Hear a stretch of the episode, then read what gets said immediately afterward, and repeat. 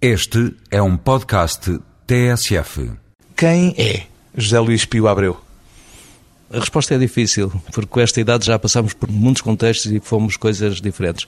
Acho que o que está subjacente a tudo isso é, apesar de tudo, ser médico psiquiatra, porque trato das pessoas, porque gosto das pessoas, porque tento ajudar as pessoas.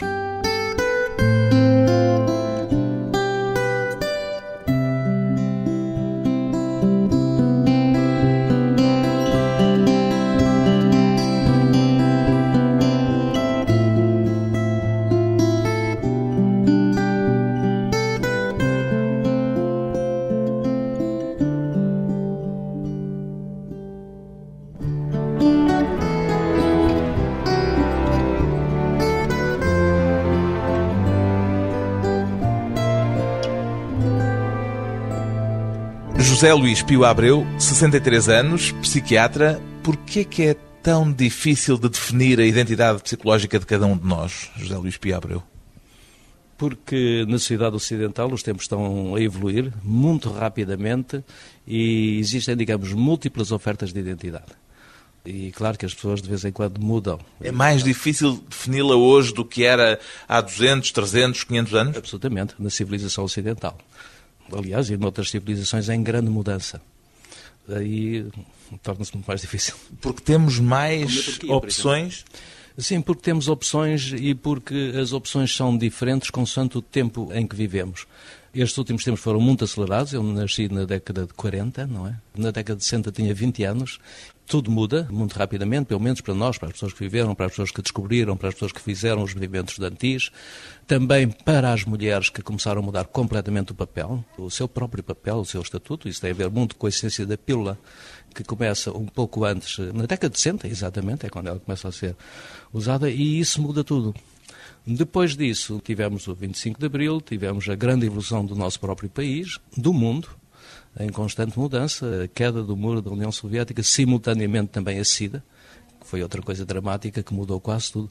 De modo que eu assisti a várias maneiras de pensar e a várias maneiras de ser e a várias pessoas que mudaram completamente. Pessoas que, mudaram. ao longo da sua vida, mudaram a sua identidade, mudaram a forma a como se veem a si próprias exatamente, também? Exatamente, a forma como se veem a si próprias, nomeadamente. No meu tempo e na minha geração definia-se muito a identidade em termos de esquerda e direita. Esse era um papel importante, era uma coisa importante para a identidade. Mas não é qualquer coisa de muito mais fundo a identidade do que apenas, eh, apenas o posicionamento político ou ideológico? Isso é apenas uma definição. A identidade não é mais funda, a identidade é mais complexa, fundamentalmente. Claro que eu sou psiquiatra e lido com pessoas com graves perturbações da identidade. Perturbações da identidade são, por exemplo, aquilo que se vê no cinema, às vezes acontece na prática, pessoas que a certa altura se transformam noutra. Mas esses já são casos patológicos. Patológicos, exato. Mas, Mas mesmo ao nível da definição da identidade de cada um, sem ser num quadro de patologia, é difícil. é difícil. É difícil, porque para além disso... Embora à partida, a nossa identidade, em geral, nos pareça qualquer coisa de bastante evidente, creio, para todos nós. De bastante evidente e de bastante importante. Porque a questão é que nós, sem identidade, não somos nada. Mas estamos enganados nessa sensação de evidência em relação à nossa própria identidade? É possível que estejamos, porque o problema da identidade é muito interpessoal. Ou seja, é meu, é nosso. É que a questão do eu, nós pensamos no eu, e nós somos o centro, e eu sou o centro, e eu, indivíduo. Sim, senhor, em termos de responsabilidade isso funciona. Mas, na verdade, o eu são os outros dentro de mim. Aquilo que eu vejo os outros verem em mim. Sim, e aquilo que eu vejo, que os outros veem, que eu vejo. Que... Portanto, existe toda uma dinâmica. Uh, um jogo de espelhos um infinito. jogo de espelhos infinito, exatamente. Pois bem, é justamente uma reflexão sobre as questões da identidade que o psiquiatra José Luís Pio Abreu nos propõe com o livro Quem nos faz como somos. O que é que o fez pôr esta questão, José Luís Pio Abreu? Exatamente a importância das questões de identidade neste momento e a dificuldade que muita gente tem em termos de identidade. Porque a identidade marca o presente, o passado e o futuro. Há várias coisas que marcam o presente, mas quando eu digo a minha identidade é eu tentar dizer que eu sou o mesmo que era antes. E eu serei o mesmo no futuro que sou agora. Ou seja, ao contrário de vários outros conceitos, a identidade atravessa o tempo. Eu antes era muito diferente do que sou, mas sou o mesmo. O que é que em si é o mesmo em relação a que era aos 20 anos?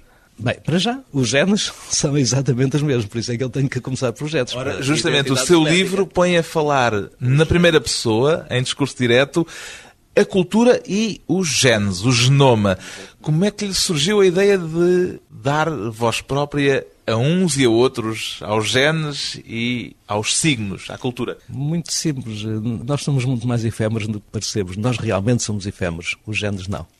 Os genes reproduzem-se. Às vezes dá a impressão que todo o jogo de modificação genética é um jogo de sobrevivência dos próprios genes que usa os corpos animais para satisfazer esse desígnio de sobrevivência. Daí o dar voz aos genes dar e voz aos genes, que tem uma sentido, linguagem própria que está agora a ser decifrada e que, portanto, eles, no fim de contas, Falam. utilizam. Eles falam com eles e obrigam-nos a nós a falar. E há uma certa arrogância naquilo que dizem e na forma como o dizem, pelo menos a julgar pela voz que Pelo lhes menos deu a- neste livro. Pelo menos a linguagem deles é muito eficaz. Quando eles mandam uma ordem, a ordem suicide-se, as células suicidam-se mesmo. Partiu para o livro com a intenção de escrever um texto de divulgação científica ou de reflexão científica? É difícil perceber o que é. Eu penso que este livro, tal como outros que publiquei anteriormente, é, é difícil de posicionar. É a divulgação científica, é a descrição de vários factos, mas é a divulgação científica no século XXI. A questão é que no século XXI há uma grande dificuldade de ler, há muita coisa publicada e pouca gente lê. E o problema é saber como é que é possível fazer com que as pessoas consigam ler, apesar de tudo. O que é que prevaleceu, em todo caso, a intenção de divulgar ou a intenção de refletir sobre estas questões da identidade? A intenção de refletir, de facto, a intenção de refletir. São os genes e a cultura, essas duas vozes principais que abrem o seu livro, quem nos faz como somos? São os genes por um lado e a cultura por outro, esses são os mais eficazes. Agora, o problema é que nem sempre a cultura nos obriga a funcionar de acordo com os desígnios genéticos. E então existem contradições entre a cultura e os genes. Quando Feliz- eles se desentendem, Ah, qual é o desentendem. resultado? O resultado é um problema que nós temos que resolver. Como os genes resolvem os problemas, também os genes resolvem os problemas, mas à custa de morrerem os que não são capazes, não é? Os corpos que não são capazes acabam por morrer, sobrevivem apenas os que estão capazes. Isso é, um, é um modo dos genes resolver o problema. Nós podemos, neste momento, resolver os problemas pensando, apesar de tudo. Então, a diferença entre genes e cultura é um problema que nós temos, nós podemos resolvê-lo. E nós temos muitas maneiras de o resolver. Porque temos vários sistemas culturais e temos a ciência também. E temos, sobretudo, as relações interpessoais, que nos dão uma grande liberdade. Como- Isto estamos no domínio da cultura. Exatamente, estamos no domínio da cultura, mas não uma cultura que está preparada. Se eu criar uma relação interpessoal com outra pessoa, eu crio quase que uma nova cultura que está presente nos dois, digamos. Uma cultura só nossa, de um grupo, de duas pessoas. Outra. Quando genes e cultura se desentendem, qual é que costuma levar a melhor? Hum, os genes. Ou seja, há uma predominância do fator Os biológico. genes, sim, porque o problema é que se a cultura se desentende contra os genes, e se os genes perdem, as pessoas não sobrevivem. Foi por isso que pôs os genes a falar antes da cultura no seu livro. Pois os genes, exatamente, são os mais importantes, apesar de tudo. São eles que falam primeiro. Pois, eu pertenci, que também, claro que eu vi o século XX, com esta idade eu vi o século XX, que foi um século carregado de voluntarismo. As pessoas pensavam que eram capazes de fazer tudo. Que a cultura, que a forma cultura, de que intervir sobre as coisas possibilitava mudar tudo. A vontade humana, a capacidade humana, podíamos ser aquilo que quiséssemos. E as teorias correntes, científicas mesmo, nessa altura, eram desse tipo. Mas não é verdade. Eu lembro-me, por exemplo, de um livro do Humberto Eco, um dos romances que ele escreveu, que é um homem também da minha geração, um pouquinho mais velho, que é o Pêndulo de Foucault. Porque é a procura das coisas secretas da cultura e, simultaneamente, um homem que, por ter ido longe demais, um amigo deles morre com sida. O modo como ele acaba o livro é muito engraçado, que é o seguinte: não se podem baralhar as cartas do tarot. Quer dizer, podemos fazer muita coisa, mas dentro de certos limites. Os genes estão lá a determinar, pelo menos, esses limites dentro dos quais podemos mover-nos. Exatamente. O genoma e a cultura falam no seu livro Cada um para seu lado. Seria possível pô-los a falar um com o outro? Poderia. Poderia. Essa é uma boa ideia para um outro livro. Haveria diálogo possível? Uh, Não exatamente, porque eles não falam a mesma linguagem. Nós é que mediamos a linguagem de um e de outros. De uns e dos outros. Nós humanos temos essa capacidade. Dê-me um exemplo de um desentendimento frequente entre genes e cultura. Muito simples. A importância do papel da mulher, a importância da individualidade, a importância das pessoas é uma questão cultural. O Agora, papel da mulher que o leva O papel- a dizer que este livro só poderia ter sido escrito por um homem. sim, sim.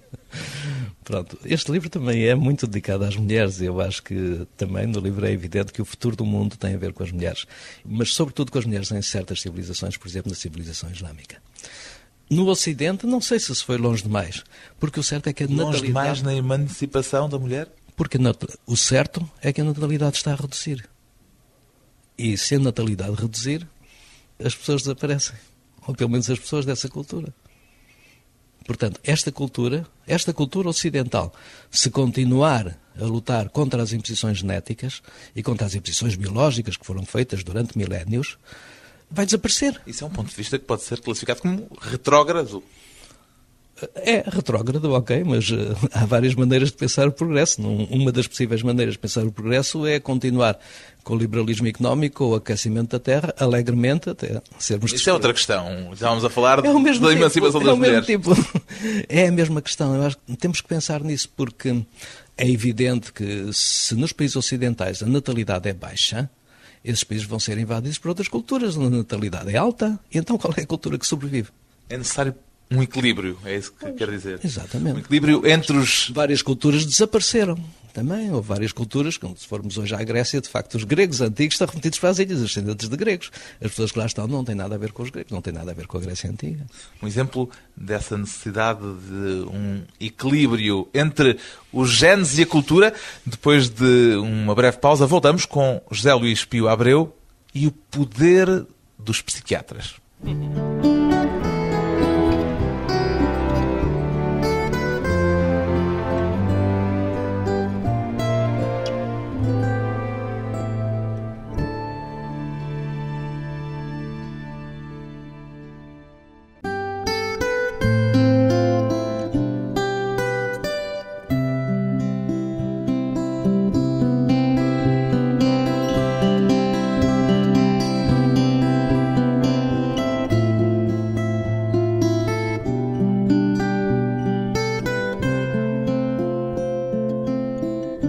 regresso à conversa com José Luís Pio Abreu, psiquiatra e autor de um best-seller Como Tornar-se Doente Mental. A saúde mental está hoje, José Luís Pio Abreu, mais ameaçada do que no passado?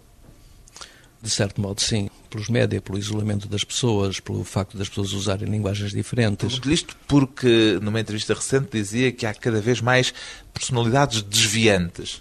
Sim, sim, sim. Personalidades desviantes, por exemplo, personalidades borderline. Eu, borderline. Border, é mais borderline, a tradução é que está mal, porque o original é borderline, pode-se traduzir mais por limite do que desviança. Personalidade com limite. Personalidade borderline tem a ver com a dificuldade de se reconhecer, de saber quem sou. São pessoas que muitas vezes têm necessidade de fazer cortes em si próprios, de se apertar, de se autoflagelar. Para sentir qualquer coisa. Para sentir alguma coisa, exatamente. E esses fenómenos e... estão a crescer? Sim, sim, muita gente e depois metem-se na droga, metem-se também em muitas atividades de grande promiscuidade, atividades sem sentido, ocasionais, sem sentido, sem consciência, sem elaboração, sem digestão, digamos. E, e são casos já de patologia mental? Sim, sim, sim, são casos. Frequentemente, por exemplo, os jovens que se metem na toxicodependência, não sabendo quem eles são, também não têm a noção de futuro. E a noção de futuro na nossa juventude está-se a perder. E eu penso que as personalidades borderlines têm um bocado a ver com isso. É viver Estamos outra vez no domínio da identidade. Estamos outra vez no domínio da identidade, exatamente. Portanto, é essa dificuldade de estabelecer uma identidade que leva a esses casos borderline, como se diz na sim, linguagem sim, psiquiátrica. linguagem psiquiátrica. E esses seguramente estão a aumentar. Por outro lado, quando publicou o seu livro anterior, dizia que a doença mental está excessivamente mediatizada. Quer dizer que é um fenómeno empolado? Sim, é, é um fenómeno empolado, como são todos os fenómenos insólitos, não é? Porque só o insólito é capta audiência, não é? Nós, aquilo que vemos no média, só vemos os insólitos. Só vemos as coisas insólitas. Nesse sentido, é empolado. Agora, mas não há aí um paradoxo, quer dizer, por um lado diz que há um exagero, mas ao mesmo tempo afirma que os desvios de personalidade estão a aumentar. As personalidades limite, para usar a expressão mais correta.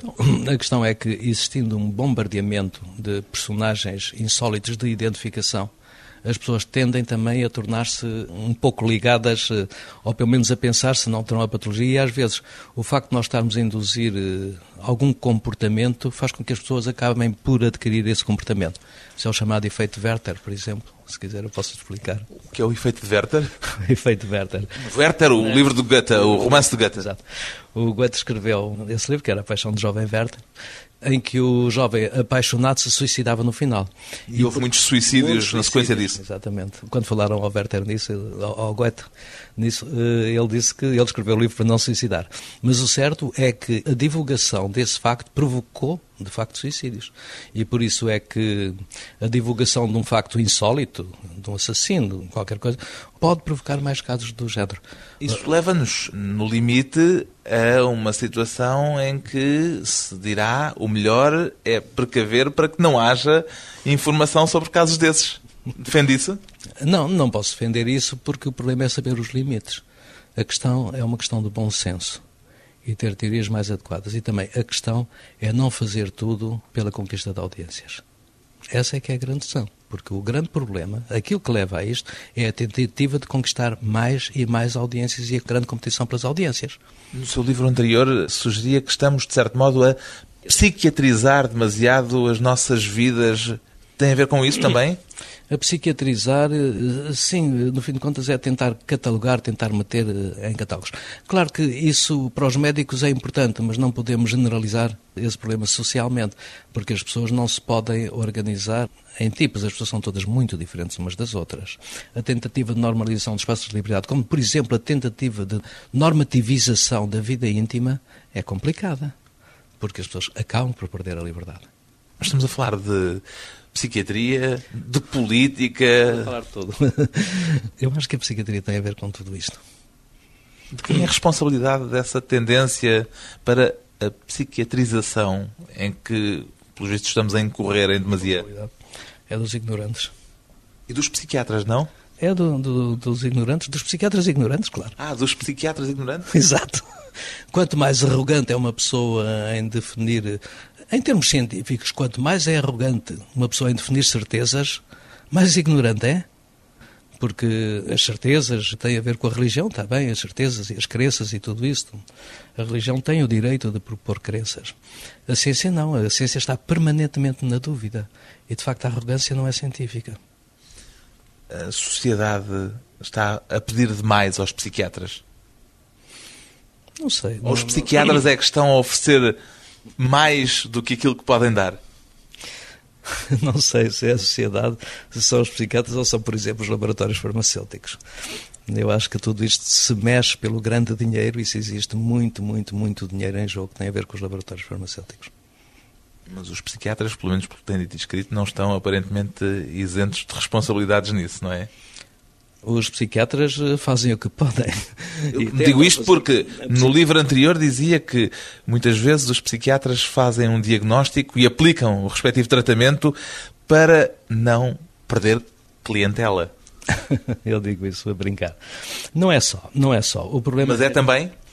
Uh... Sim, mas é também. É também. A questão é o seguinte: o psiquiatra tem que dar muito tempo aos doentes. Porque a psiquiatria é a única especialidade médica, aliás, eu acho que é um ramo da medicina que permite ver o doente como sujeito como pessoa inteira. E tem que dar tempo. Ora, se o psiquiatra entra nestas cadeias de montagem apenas para apanhar um sintoma, fazer um diagnóstico como maior, muitos médicos ultra especializados fazem, tem a ver com a, economia de. Como é que se chama? De escala. A economia de escala, exatamente. Se os médicos entrarem na economia de escala, e provavelmente isso está a acontecer, os psiquiatras são obrigados a entrar na economia de escala. E então têm que render, render, ver as pessoas muito rapidamente, apanhar rapidamente as coisas, receitar e, e usar muito pouco tempo. Diagnósticos imediatos? Diagnósticos imediatos, soluções imediatas, terapêuticas imediatas, muito rendimento, muitos dentes vistos.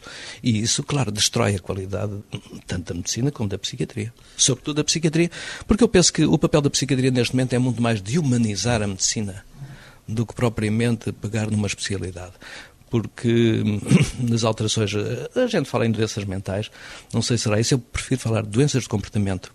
E uma pessoa que tenha qualquer patologia médica, naturalmente, vai ter alguma patologia do comportamento. E o papel dos psiquiatras tem mais a ver com isso, ajudar a medicina, ajudar os próprios doentes em fases difíceis, em crises difíceis da sua vida, do que propriamente pegar de uma pessoa que anda por aí muito bem, oh, tu tens esta doença, faça este diagnóstico, toma lá os medicamentos, és obrigado a pagar, o Estado paga a maior parte e se calhar, e às vezes, em algumas situações, tu és obrigado a pagar para tomar esses medicamentos.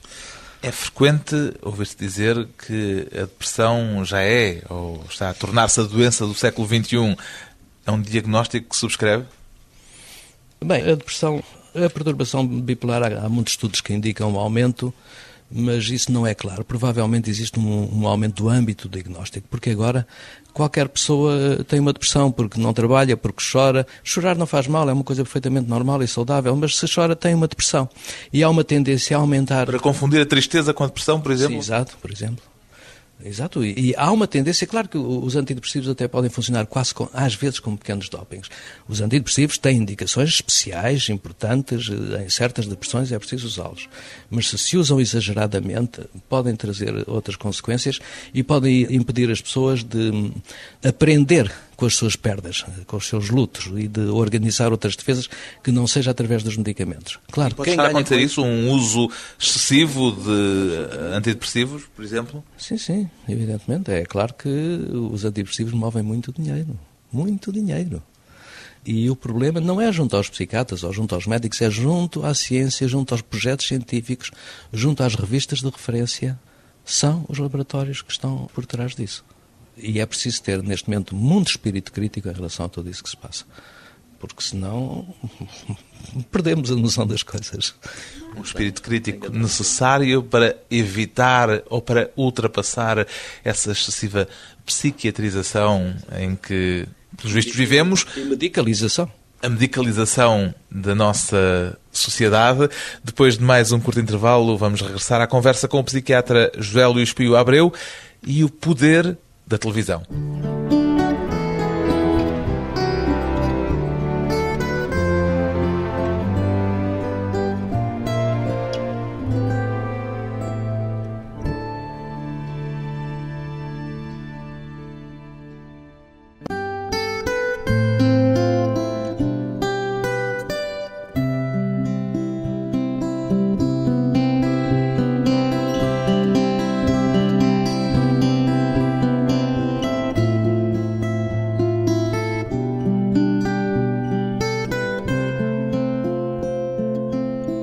Convidado hoje para a conversa pessoal e transmissível o psiquiatra Pio Abreu.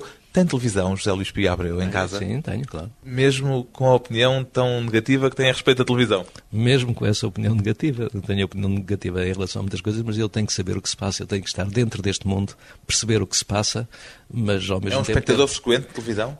Uh, passo pela televisão e evito sentar-me à frente dela, mas às vezes sento, claro, e há, e há boas coisas que a televisão pode apresentar. Eu vejo muito a Antena 2, por exemplo, e alguns canais bons. RTP2, no caso. Desculpa, RTP2. Exatamente. Qual é, do seu ponto de vista, o efeito mais nocivo da televisão?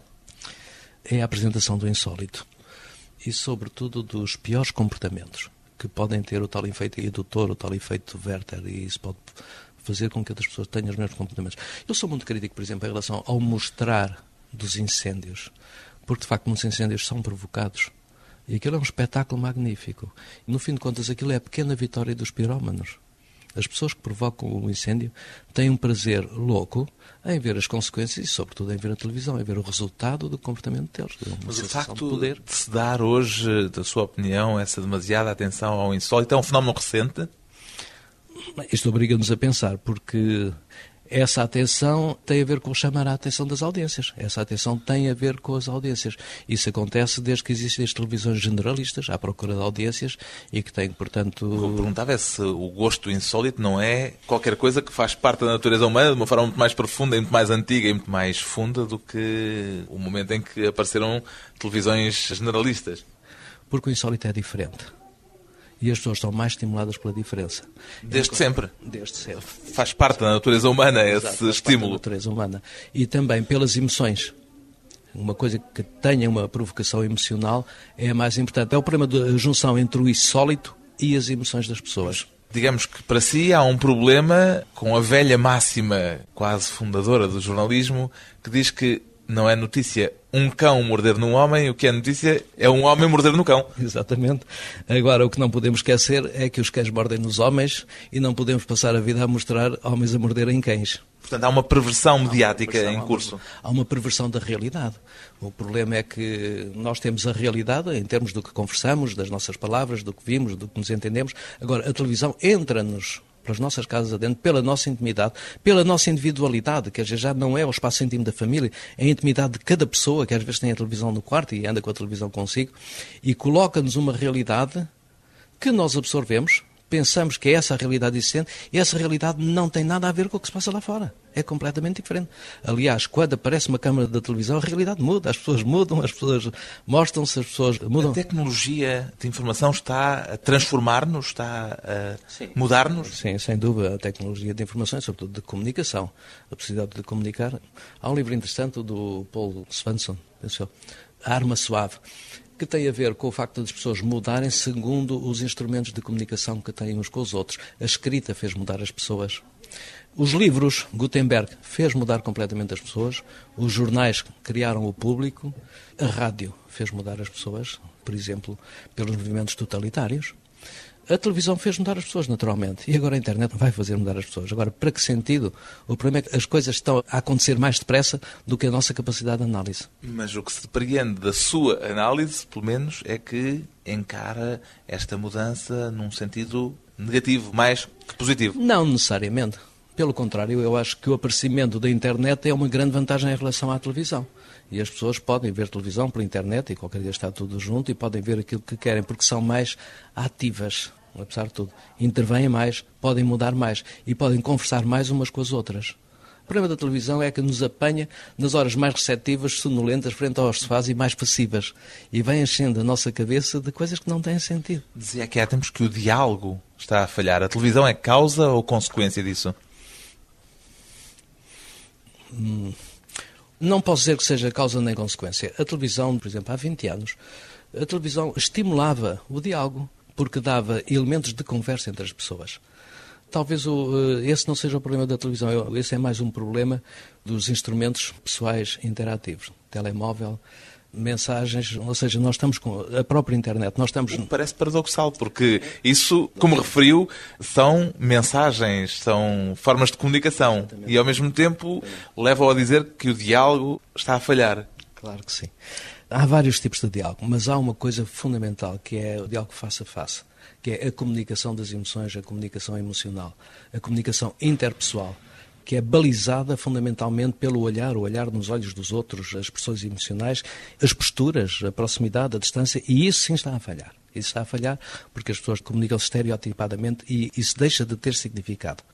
E depois existem muitas imagens. Muitas, muitas, muitas, muitas imagens. Nós estamos cheios que é uma das razões porque não gosta da televisão. Exatamente. Já o ouvi dizer. Exatamente. E em certos aspectos da internet também. Porque... Pela incapacidade de verbalizarmos e de apreendermos Exatamente. de forma verbal Exatamente. aquilo que nos passa pela frente. A grande conquista do homem e o que nos diferenciou dos outros animais foi a linguagem, foi a fala. E a fala face a face. E isso, de facto, pode estar a perder, porque nós vemos tantas imagens, tantas imagens, nós não conseguimos fixar uma imagem se não a nomearmos. Uma palavra, se me disserem Chimbacalué, não sei o que isto significa, mas eu consigo reproduzir Chimbacalué, exatamente como ouvi. Agora, uma imagem, eu não consigo dar o nome e não consigo reproduzir diretamente tão bem, a não ser que seja um bom desenhador.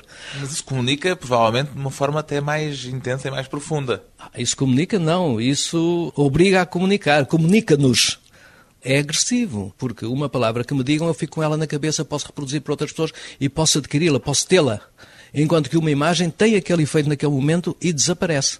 E eu nunca mais consigo reproduzir se não tiver palavras para descrever. No consultório já lhe passaram casos que sejam consequência direta dessa influência perniciosa da televisão? Já, já. Sem querer violar o, o segredo profissional, o dever de reserva. Há pessoas que se reformam e ficam, pessoas de certa idade, que se reformam e passam o dia sentados no sofá a ver televisão. E começam a criar um delírio completo com a televisão. Delírio de que ordem? Um delírio é uma ideia falsa que não corresponde à realidade e, portanto, é uma ideia só dele, uma ideia estranhíssima, às vezes com palavras estranhíssimas. porque eu vi isto na televisão, vi aquilo na televisão, depois começam a construir uma ideia sobre o mundo completamente alterada e às vezes perigosa. Tem pessoas que eles querem agredir porque acham que a culpa é delas. Os média em geral, a televisão em particular, em que medida é que estão entre quem faz de nós o que somos, para voltar a usar o, o título do seu livro? Faz, faz muita gente. Também há uma coisa que acontece com frequência, é jovens estudantes, que pronto, eram bons estudantes, razoáveis estudantes, no dia que meter a televisão no quarto, o rendimento caiu completamente. A televisão faz-nos, e faz-nos desde pequenos. E, por exemplo, as telenovelas, que são sobretudo vistas pelos filhos de famílias onde os pais não têm muito tempo para estar com eles. Portanto, famílias às vezes meio destruídas, e sobretudo nos bairros pobres das cidades, onde os pais às vezes põem as crianças a ver televisão.